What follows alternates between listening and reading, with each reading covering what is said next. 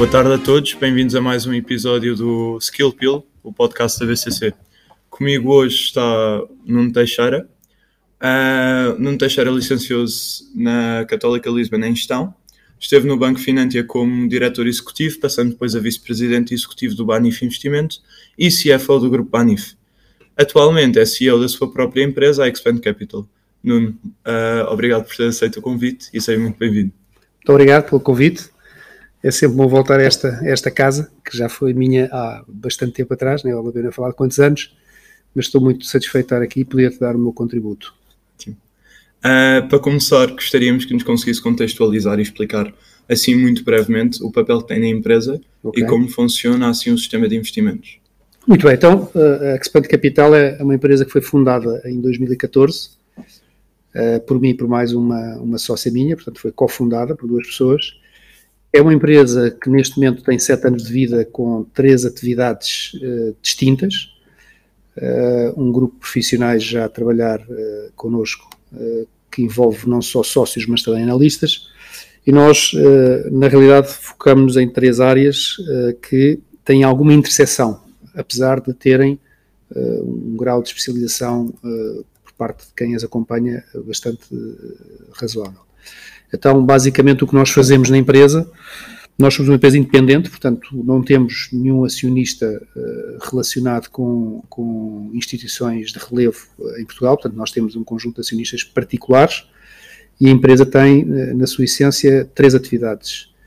Uma atividade de investimento em mercado, e nós, em investimento em mercado, posicionamos como um investidor de retorno absoluto, o que quer dizer que, basicamente, temos como objetivo uh, entregar uma rentabilidade o mais recorrente possível, sem estar sujeita aos ciclos de mercado, e, portanto, o nosso objetivo é, é ser avaliados no longo prazo e não no curto prazo.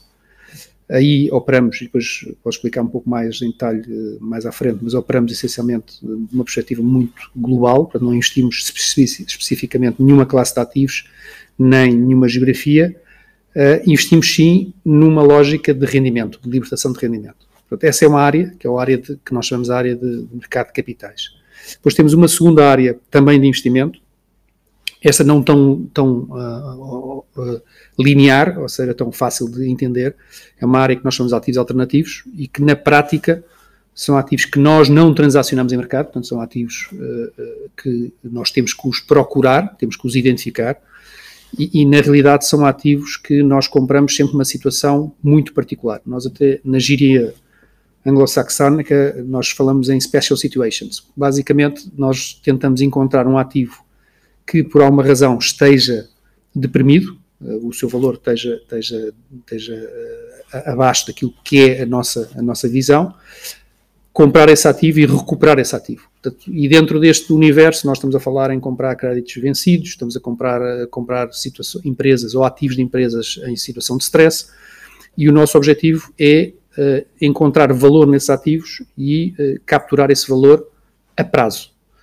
Uh, é uma atividade que nós fazemos em conjunto com um parceiro que faz a componente de recuperação, e portanto não somos só nós a trabalhar essa operação, e assentamos muito em modelos estatísticos de recuperação uh, desse, desses mesmos ativos. Portanto, é uma atividade interessante em que hoje em dia se abrir nos jornais, quando se fala, os bancos estão a vender portfólios de ativos uh, non-performing, é basicamente isso. Portanto, nós trabalhamos nessa, nessa, nessa área uh, e, e, trabalhamos, no fundo, de uma forma mais, mais organizada para extrair valor a prazo. Depois temos uma terceira atividade. Essa não envolve risco, portanto, nós não pomos capital a trabalhar, é uma atividade que, na sua essência, tem a ver com prestação de serviços. E aí nós, e isso será mais fácil para vocês compreenderem, nós basicamente oferecemos serviços, obviamente remunerados, como é óbvio, ninguém trabalha para, para não ganhar dinheiro, mas oferecemos serviços a empresas e oferecemos serviços de consultoria, vá lá, financeira, advisory. Uh, e, e, na prática, o que é que nós queremos? Nós queremos acompanhar o ciclo de vida das empresas desde a sua nascença, até uh, às situações de crescimento e, portanto, o que nós apoiamos é identificar, quando uma empresa está em fase de crescimento, identificar targets para serem comprados, empresas para serem compradas, ou, uh, se é uma empresa que está numa situação mais complexa, ajudar na gestão do seu passivo. Uh, e, portanto, no fundo, o que nós temos, na prática, é uma atividade de prestação de serviços. Apresentamos o nosso know-how, trabalhamos as várias soluções, preparamos as várias transações e recebemos um FII uh, associado a este, a este trabalho. Portanto, essas são as três áreas que nós trabalhamos. Pontualmente há pontos de interseção nas, nas três áreas, mas as, as, equipas são, são, são distintas. Não sei se, se, foi claro. Sim, sim, claríssimo. Uh, mas disse que na área de investimentos uhum. uh, investe mais globalmente, portanto no internacional, mas nós sabemos que se especificam muito e investem maioritariamente no mercado americano. Uh, qual é a razão dessa decisão e o que distingue mais entre investir na América ou noutros países, por exemplo, Portugal? Bom, uh, para já o mercado americano, e vocês acompanham já, porque já, estão, já são de alguma forma chamados a olhar para essa realidade, o mercado americano, por excelência, é o maior mercado de capitais que existe. Portanto, é um mercado que tem um conjunto de características que são fundamentais para quem uh, investe profissionalmente. Ou seja, na prática, o que nós entendemos é o mercado tem que ter profundidade, ou seja, liquidez. Se não houver liquidez, para nós é difícil operar. O mercado tem que ter uh, um conjunto, dentro dessa, dessa liquidez, o que é que isso quer dizer? Quer dizer que tem que ter vários players, compradores, vendedores, portanto tem que ser o, mais próximo possível da perfeição em termos transacional, que é, que é ter posições equilibradas, há sempre alguém que está comprador, há sempre alguém que está vendedor, portanto isso chama-se profundidade do mercado. O segundo aspecto que é importantíssimo é haver uma cobertura por parte dos analistas. Ou seja, uh, globalmente todos os analistas focam-se onde há negócio. Onde há negócio é nos Estados Unidos, portanto, onde, onde se movimenta dinheiro à série é nos Estados Unidos. E aí nós temos uma comunidade de, de, de, analistas, de bancos, de outras entidades, de fundos, que trazem um conjunto de informação para o mercado que é, é uma informação muito útil para nós analisarmos. E, portanto, nós trabalhamos sempre na base da análise dessa informação.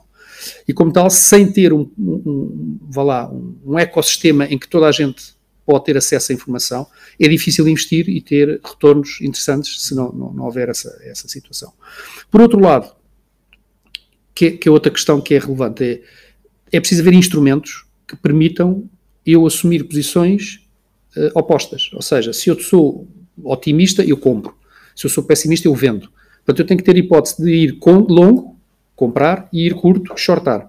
E, portanto, na realidade, o mercado americano, por excelência, é o mercado que mais instrumentos tem, mais players tem. Portanto, como tal, estas três, estes três aspectos são fundamentais para quem profissionalmente quer entregar retornos o mais recorrente possíveis, que é o nosso caso, e o menos ligados aos ciclos de mercado. Portanto, a nossa rentabilidade é medida por um horizonte temporal pelo menos de 5 anos. Portanto, nós não olhamos para um ano, olhamos para 5 anos. E nesses 5 anos, se o mercado subiu 10, 20 ou 30, para nós é quase nos indiferente. O que nós temos é que entregar um retorno que seja suficientemente interessante para os investidores.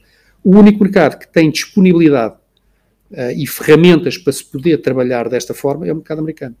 E aí nós claramente focamos em instrumentos de rendimento, ações de rendimento, dívida à yield, tudo o que tenha a ver com libertação de cash flow. Portanto, esse é o nosso foco. Não, não investimos uh, globalmente, nós investimos no nicho. Isso é outra questão que é importante, mais uma vez, é o mercado permite entrar em nichos com liquidez ainda assim.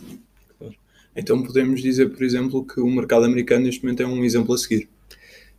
É, é, é mandatório, quer dizer, o mercado americano é quem quer investir, quem quer fazer uh, da sua vida uh, profissional uh, investimentos, eh, tem que forçosamente, é incontornável, tem que estar a acompanhar o que se passa nos Estados Unidos. Os Estados Unidos definem a política monetária, os, os europeus vão atrás. Os Estados Unidos definem os, a política fiscal, os Estados Unidos, a Europa, a China, tudo, a Ásia anda atrás. Portanto, na realidade, o driver é sempre os Estados Unidos, a nível de mercado de capitais.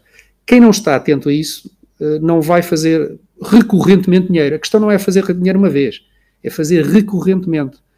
Porque a diferença entre o investidor e o jogador é que o jogador faz uma, toma uma decisão claramente baseada na emoção. Eu acho que, eu penso que, e portanto não faz análise. O investidor faz análise. Esse jogador pode ganhar uma, duas, três, duas, três vezes, mas uh, ao longo de um prazo mais dilatado no tempo, o profissional seguramente que vai ganhar mais vezes, ou vai. Não vamos falar em ganhar, vamos falar em, em rentabilizar o seu capital de uma forma mais recorrente e mais lógica, que é eu sei porque é que investi naquela, naquela ação, ou naquela obrigação, ou naquele futuro, ou naquele ETF. Sei perfeitamente. Isso é o que, que diferencia entre o jogador e o investidor, que há uma diferença abismal. E, portanto, quem está no mercado a fazer mercado português achar que vai conseguir ser um bom investidor só olhando para o mercado português está completamente errado. Ok. Perfeito, obrigado. Uh, vamos agora introduzir a primeira rubrica pronto, do episódio, uh, que se chama Stalkeei o seu LinkedIn, em que vamos olhar para as seis skills que eu não tenho no LinkedIn uhum. um, e vamos escolher um top 3. Nisto não pode só dizer as que tem no LinkedIn ou pode sugerir alguma que esteja assim fora das escolhidas uhum. uh, e pronto, isso, se quiser brevemente explicar o porquê. Eu para já tenho que me ajudar porque eu vou ser muito sincero, eu estou no LinkedIn, acompanho razoavelmente o LinkedIn, mas estou mais preocupado com o LinkedIn da empresa do que o meu próprio. Okay. Eu hoje em dia já não estou muito preocupado em mostrar aquilo que estou a fazer uh, a nível de LinkedIn. Portanto, na prática, aquilo que uh, eu acho que era importante é ajudar-me aqui um bocadinho quais são os, os skills uhum. que, que eu falo, porque eu já não me recordo okay, que estão lá eu não tenho liderança de equipa, okay. finanças corporativas, estratégia empresarial, estratégia okay. por si só, direção executiva e arrecadação de capital. Ok, então na prática uh, não me recordava desse, desse, desse, desses tópicos todos, mas todos eles fazem parte de quase uma receita para poder ser uh, empreendedor. Eu, na realidade, entendo-me como um empreendedor porque eu, eu, eu, no fundo, criei a minha própria empresa do zero. Portanto, eu fiz um startup, eu não, não deixo de estar ainda em conjunto com os meus sócios nessa, nessa base de startup a, a gerir a nossa empresa, a Expand Capital. Portanto, na prática, estas valências são as valências necessárias para eu poder me lançar no desafio de criar um projeto do zero. Ninguém pode criar um projeto do zero quando não tem maturidade. Maturidade entenda-se experiência tenha passado por várias áreas. Uh, já agora posso só dar aqui muito rapidamente um enquadramento. Uh, eu tenho duas fases da minha carreira em que eu acho que são relevantes e que foram fundamentais para eu poder lançar o meu projeto. Primeira fase, quando trabalhei na Finância, que era um banco pequeno, mas que era um banco muito profissional, gerido por e, e, com fundadores com experiência internacional e muito conhecedores da área de banco de investimento, e, esse, e essa fase permitiu-me uh, rodar em todas as áreas de banca de investimento e ficar com uma visão 360 do que, é que era a banca de investimento. E uh, aí eu percebi, primeiro, vi que era um banco cujo capital maioritariamente ou indiretamente era controlado pela gestão e, portanto, era possível fazer um projeto com base uh, em capital da própria gestão. Portanto, eu fui logo, no fundo, confrontado com este modelo, que achei interessantíssimo quando entrei no banco. E segundo, aproveitei a que, nos, que me ofereceram, que foi eh, passar por todas as áreas, desde as áreas de tomada de risco às áreas de serviços, passei por tudo. E portanto fiquei com uma ideia clara: é isto que eu quero fazer. E é isto que quero fazer na minha vida, e se calhar quero fazer isto eu próprio e com a equipa que eu escolher. E a segunda fase da minha carreira surge na altura em que o banco uh, que me convidou para lançar a área de banca de investimento tinha acabado de fazer uma aquisição no Brasil uh, e, precisava, de, no fundo, de criar um banco em Portugal que tivesse interligação com o Brasil. A Finância só ainda aqui um parêntese, era um player com uma relação muito próxima do Brasil e, dos Estados Unidos já também, muito associada à dívida brasileira, transação de dívida brasileira, e eu tinha esse know-how. E, portanto, escolheram-me para eu fazer um startup. E, e, na prática juntou-se aqui o útil ao agradável. Primeiro, eu já sabia um pouco todas as áreas. Segundo, eu ia ter uma experiência de montar um projeto de raiz. E eu entendi que esta segunda fase para mim foi crítica para eu ficar com, fechar o ciclo, que é eu sei mais ou menos o que é que quero fazer, e tive a experiência de montar do zero uma estrutura. E foi isso que aconteceu no Banif Investimento. Por isso, estas duas trouxeram-me o quê? Capacidade de liderança, visão estratégica, que é fundamental, gestão das pessoas.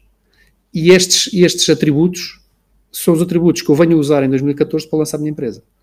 Por isso, na prática, coincide, uh, estão lá essas, essas uh, no fundo, essa, esses, esses, skills, mas esses skills são fundamentais e só vêm com o tempo, ou seja, ninguém, obviamente que há a miudagem da vossa idade, que lança empresas. Mas seguramente vão precisar de experiência. E, e, na prática eu tive 20 anos a montar dentro da minha cabeça a minha empresa uh, e, a, e, a, e, a, extrair o máximo possível de, de, de, de, informação para lançar um projeto. Portanto, eu basicamente tive 25 anos a incubar é? na prática. E foi isso que me permitiu fazer o projeto. Lógico que hoje em dia as gerações mais novas lançam projetos tecnológicos e não há barreiras. No meu tempo havia mais barreiras. Mas ainda assim, eu continuo a entender que liderança não se nasce com o espírito de liderança, ao contrário do que as pessoas pensam. A liderança constrói-se, não é. Eu tenho um espírito de liderança, bem, mas tem que ser alimentado, tem que ser testado, posto à prova. Visão estratégica é maturação. Eu tenho que, ter, eh, tenho que ter maturidade na minha cabeça para ter uma visão para onde é que eu me vou dirigir. E gerir pessoas, saber gerir pessoas, extrair o valor dessas pessoas é outro dos elementos fundamentais.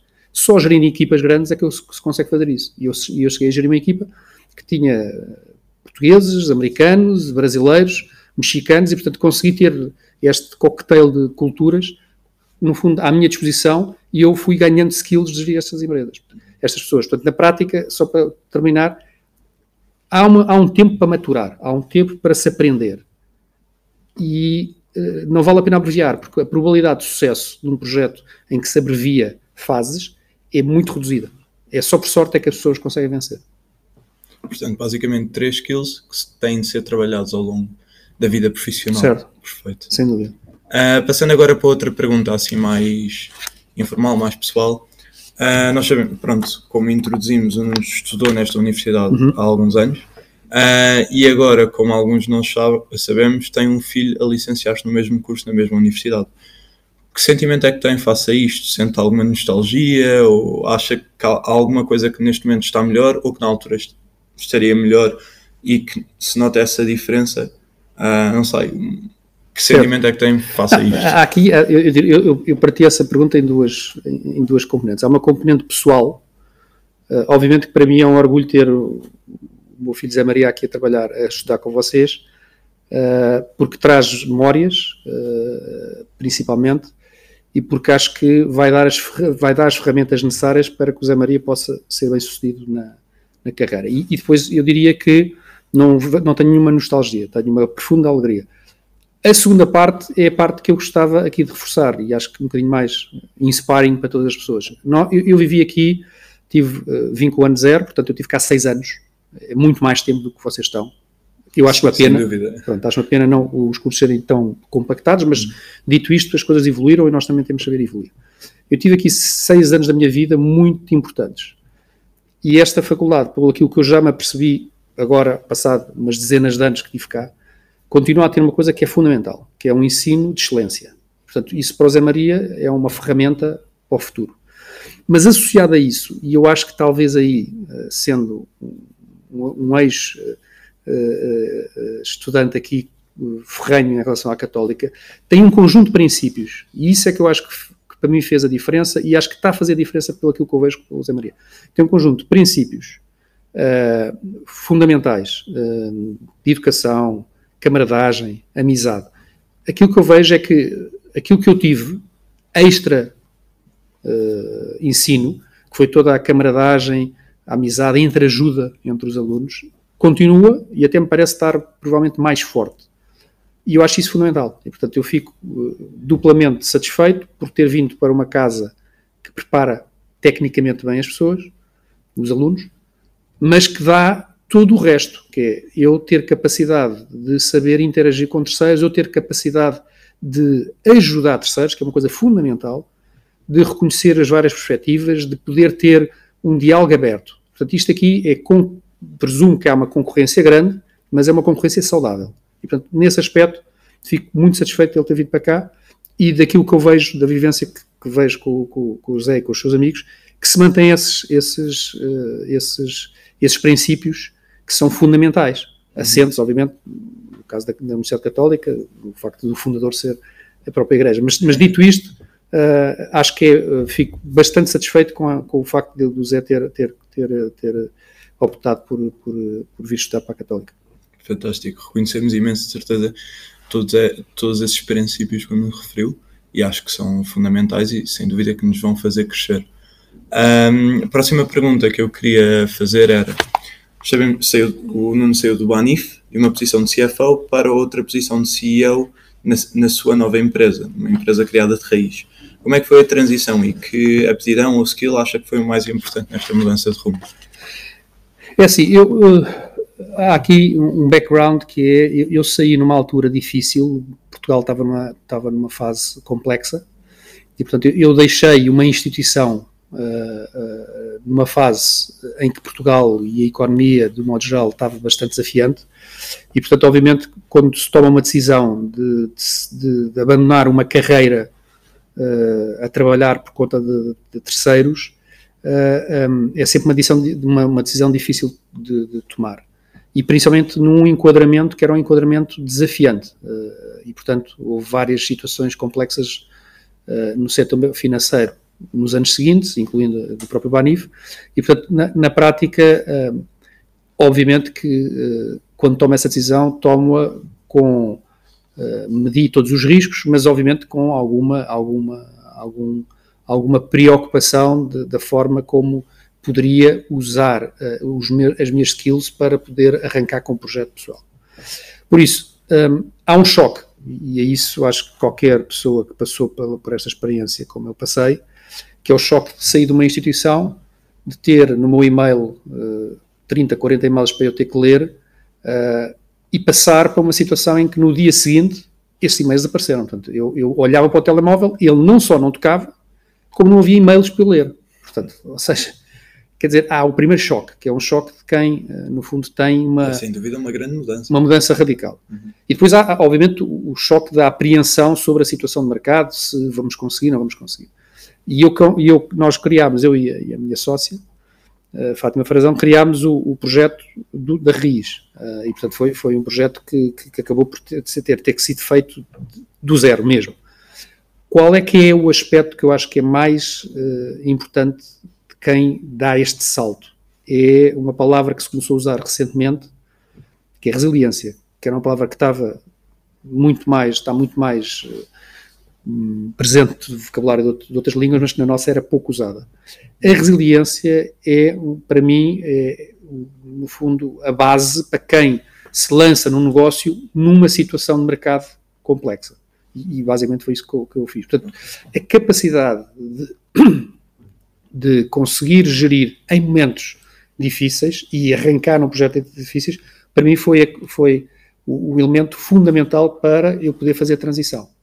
E depois o resto, obviamente, que as coisas vão aparecendo, mas vão aparecendo muitas vezes com a grande maioria das vezes vêm, aparecem com trabalho, mas depois com também sorte, com, com pessoas que nós conhecemos e que vão nos ajudando, e portanto depois há, há uma há toda uma, uma envolvente que ajuda, mas a resiliência, o ter o espírito resiliente e uma personalidade forte e resiliente é fundamental para se fazer esta transição.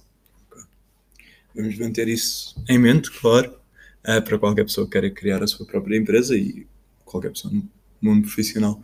Um, passamos agora para a segunda rubrica, que é o isto ou aquilo, em que eu vou, vou-lhe dar duas opções e o Nuno responde, responderá a que prefere. Uhum. Um, a primeira que eu quero dizer é dirigir ou ser dirigido. Na fase da vida que estou, é dirigir. Ok. Uh, pronto, tirando qualquer benefício óbvio que, que, seja, que tenha a posição de CEO, uh, ser CEO e trabalhar bastante ou ter uma, uma posição mais inferior e, e trabalhar menos? É assim, trabalhar menos não está no meu vocabulário, portanto teria que ser sempre o CEO, não é? Ok. Uh, frequentar a Católica ou trabalhar na Expand Capital?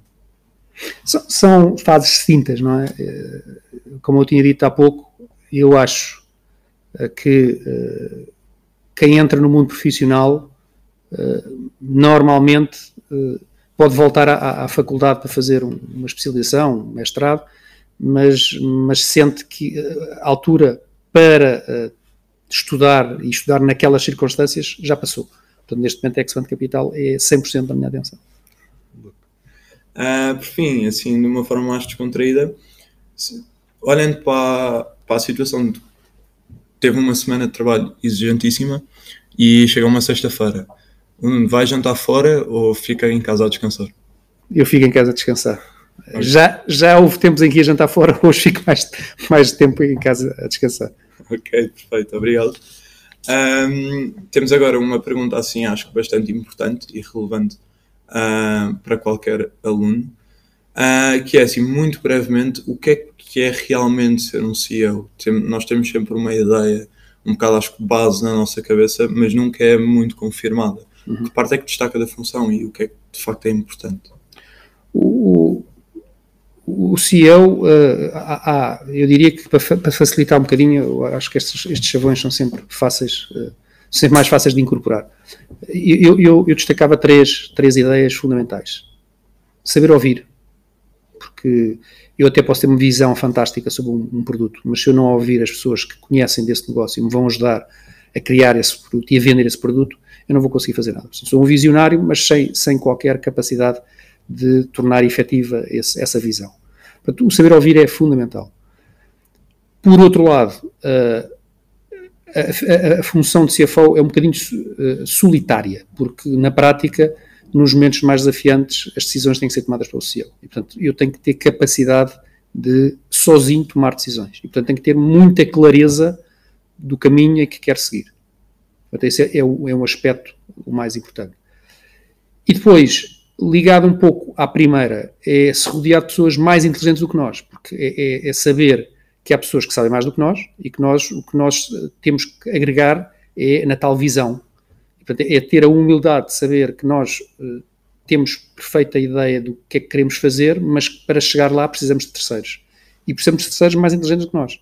E, portanto, claramente é esse o, o, a receita, eu digo que é a receita para uh, poder-se pensar ser CEO Obviamente, depois há imensas variantes que, que, podem, podem ser colocadas aqui, mas eu diria que essas três, uh, acho que quem não é uh, team worker, quem não é, quem não, se, quem, quem não se reconhece ou não se reduz à sua insignificância do ponto de vista intelectual, um, não vai seguramente ser um bom CEO. Quem acha que sabe tudo, tendencialmente vai, vai, vai na primeira, no primeiro evento mais adverso, vai ter problemas. E, portanto, nós temos que ser CEOs numa empresa com gente. Nós temos que ter talento a trabalhar connosco. A palavra talento é uma coisa que hoje em dia se usa muito. Há uns anos atrás era um bocadinho desperdiçado, porque a economia cada vez mais está a mover-se para o talento e menos para a parte produtiva. Portanto, o talento é fundamental. E, portanto, se eu, eu sozinho não consigo fazer nada e sozinho ou acompanhado por baixo talento também não vou conseguir fazer nada. Portanto, a questão do talento é um tema que eu acho que é importante saber gerir e saber que há pessoas que têm mais talento que o CEO. E, e trabalhar em equipa também. E trabalhar em equipa, obviamente. Ok, perfeito. Uh, vamos agora jogar a nossa, jogar, por assim dizer, a nossa última rubrica, que é o Word Association. Uh, uma rubrica bastante recorrente neste podcast, em que vou dar-lhe uma palavra uhum. e o objetivo é o convidado responder com a primeira palavra que lhe vem à, à cabeça. Ok. Uh, queria começar com a palavra bolsa. Bolsa uh, é um caldeirão de oportunidades de investimento. Ok. Volatilidade de mercado. Inevitável. Observação. Observação 7, 724, temos de estar sempre a observar. Ok. Trabalhar fora. Uh, eu diria trabalhar com o exterior, é, é estar aberto a novas ideias. Oportunidade? É aquilo que todos nós procuramos. O governo. Crise de talento. Redes sociais. Ópio do povo. Ah, perfeito. Uh, monopólios. Monopólios uh, podem ser sempre quebrados. Ok. Paciência. Fundamental. As últimas duas um bocado mais pessoais, férias. Com a família.